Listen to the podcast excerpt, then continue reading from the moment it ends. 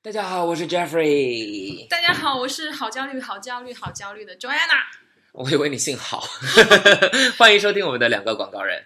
我们这一期的主题叫做好焦虑，焦虑， 对，自媒体怎么贩卖焦虑？因为很多时候其实，哎，你焦虑吗，乔安娜？焦虑啊，为什么？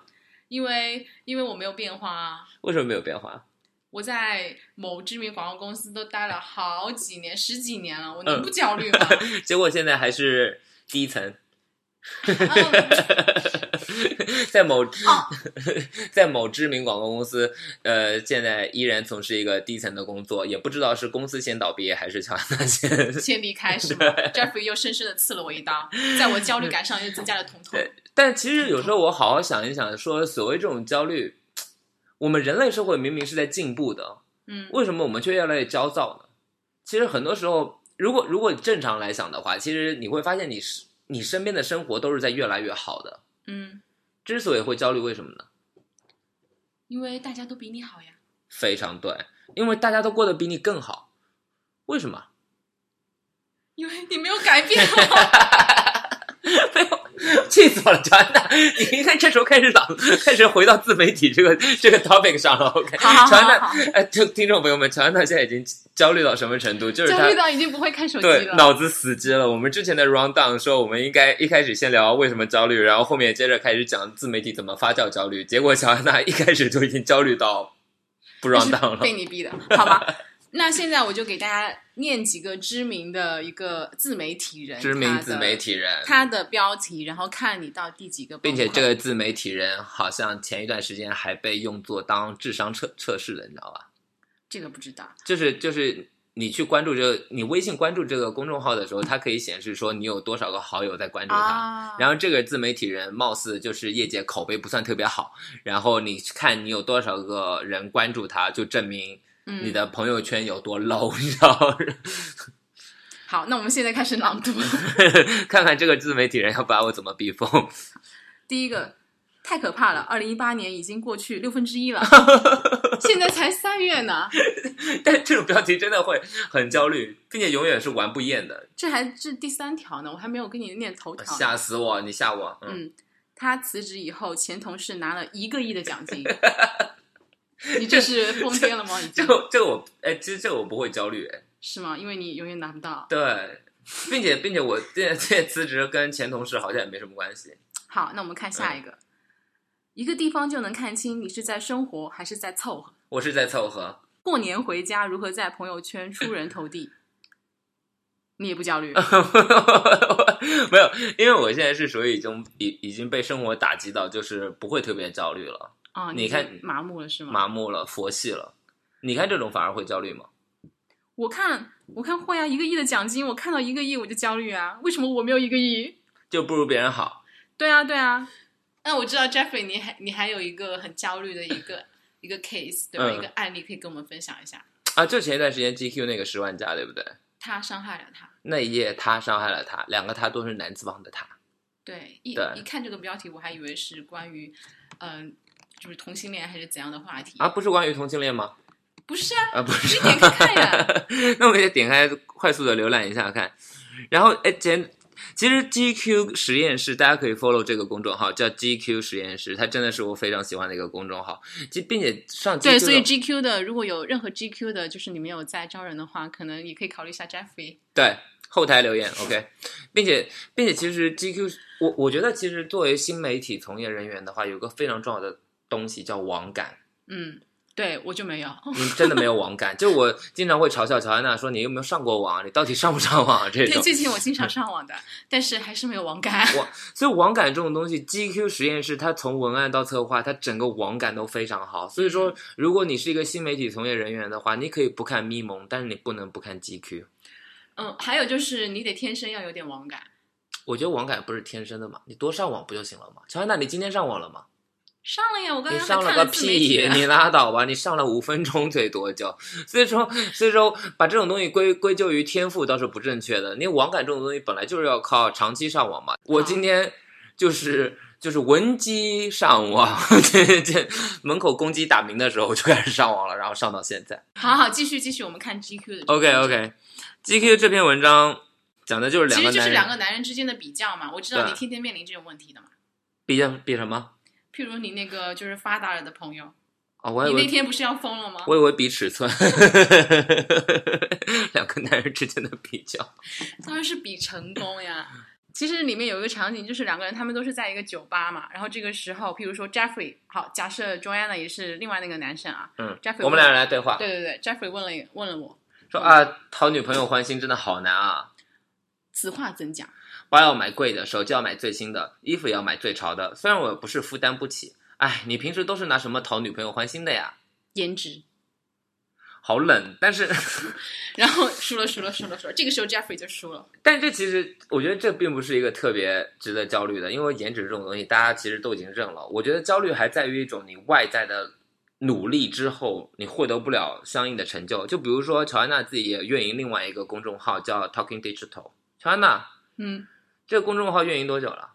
运营半年了，多少粉丝啊？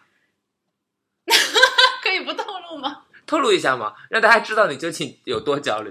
哎呦，这个数字就足够让人心 动了呢。好吧，三百三百 万，三百万啊！没有那个万， 这这这这就是很多人焦虑的一个一个源头。因为我今天也在疯狂的鞭鞭笞乔安娜对 Jeffrey，你的微博号我知道有多少粉丝了呀？四百四万，哦，四万， 我觉 你都已经得。焦虑到忘记有多少粉丝了，是吧？那我没有在认真经营了，其实好，那那你嗯这些粉丝变现了吗？ 没有。到现在找我推广的还是卖面膜的，气死了。对，还有会员都没有帮你买一个，是吧？ 对，粉丝所以怎这么里么有丑啊 Jeffrey 的粉丝，记得要帮他买会员哦。他已经对说了好久了。我微博，哎，这这 literally 微博将近五万粉丝，没有一个人舍得给我买会员。现在玩微博的人是有多穷啊？你看咪蒙那个课，嗯，在微信上推出之后，那么多人买，的确是。所以我也在想，我们要不要推一个那个课？你三百粉丝里面大概多少个人会买呢？我估计三 个吧，还有是两嗯给 了给了 discount，然后免费听的。自媒体，所以其实我们可以看到，现在很多自媒体都在贩绿贩卖这个焦虑感，所以你才会去买他的课程啊，然后去看他的文章啊。但是其实这个焦虑感真的会有时候会让我们很很挫败，然后会有我嗯有一些不知所措，就我觉得很多时候，其实焦虑这种东西，还是因为你因为看到别人更好了，是吗？就是不想别除人了比是我看了别人更好，但是你再好好想一想，其实身边没几个比自己过得好的，是因为我们在网上看了太多别人过得好。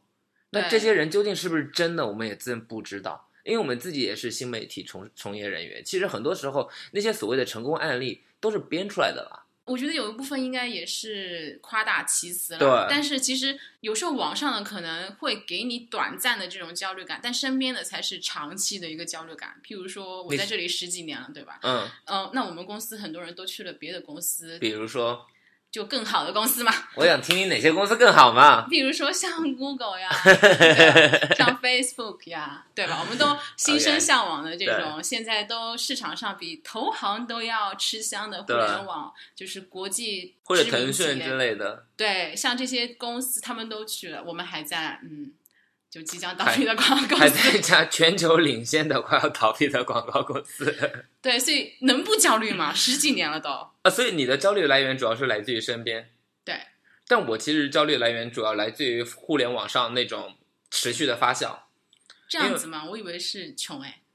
是穷啦，但是但是其实我自己本人不穷，但我为什么会觉得自己穷，也是因为比如说你打开朋友圈，哇，大家都太幸福了吧，就是就你会发现所有人都在国外玩呐、然后啊旅游啊，但但是其实你分解到每一个人，他其实也没有每天都在玩，但是你点开朋友圈，你会造成一种就是太平盛世，所有人都在玩的假象。我们都 share 差不多的朋友圈，我身边也有很多人去，嗯，去各地玩呀。譬如说，可能他，而且他不可能不是一个月，呃，一年去一次，他可能一个月就去一次，每个月都去不同的地方。这种人更更让人羡慕嫉妒恨吧。啊、那可能是商务伴游嘛。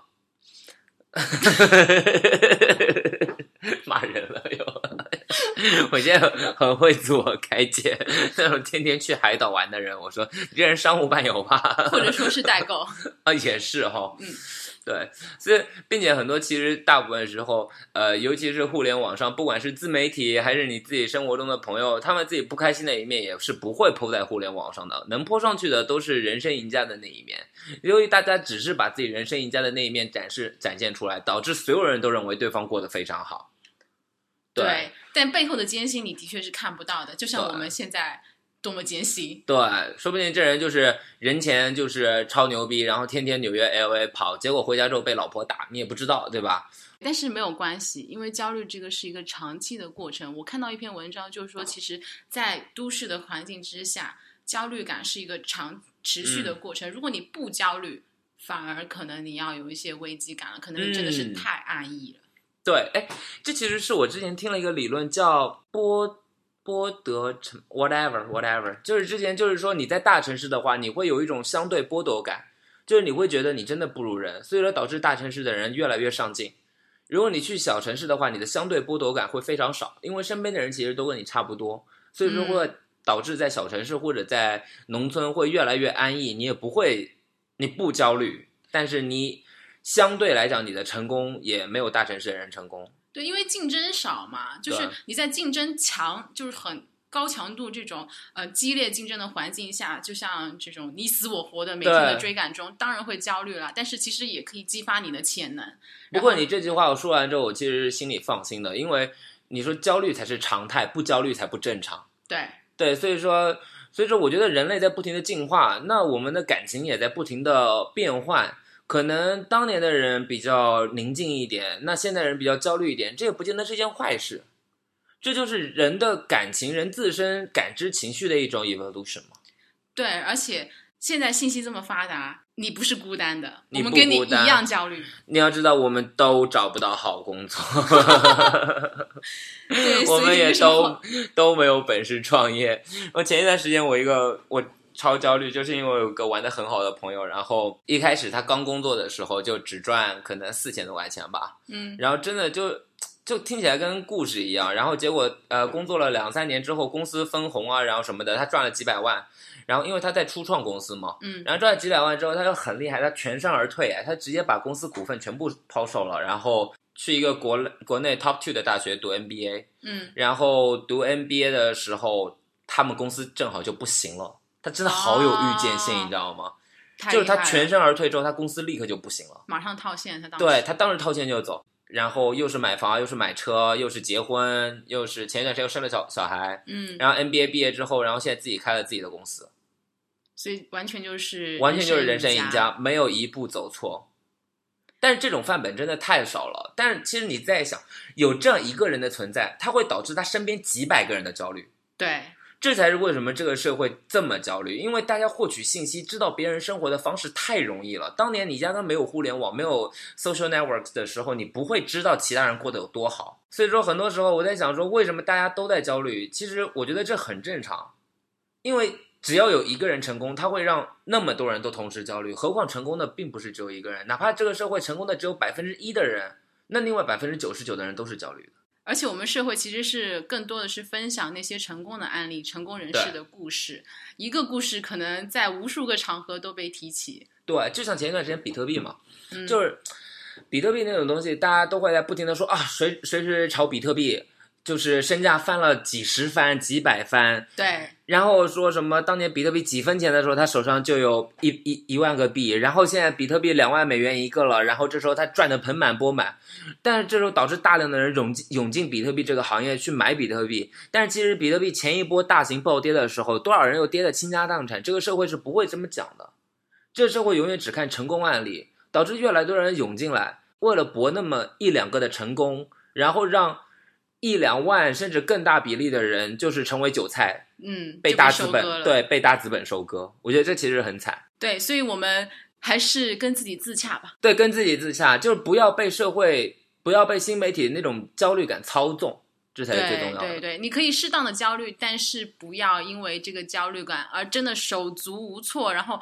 从此失去了方向。对并且我最近不焦虑，也是终于我接受了自己的平凡。你不是我一每早天啊接受了吗？对我对我 我每天都要大喊 Jeffrey 你没出息，Jeffrey 你没出息，Jeffrey 你没出息，然后 Jeffrey 你没才华，Jeffrey 你没才华， 我对，很好的自洽，对我就是疯狂的，就是打击自己的自尊心，然后到现在就是已经没有了。没有了，很 peace，很开心， Jeffrey 的 piece，我觉得大家不需要学习的，不需要学习。对，学习 Joanna 的自我激励就好了。每天对自己大声说：“Joanna，你能行，Joanna，你能行。 啊，不想听了，大家我们这期节目就到这边吧，拜好好好拜拜拜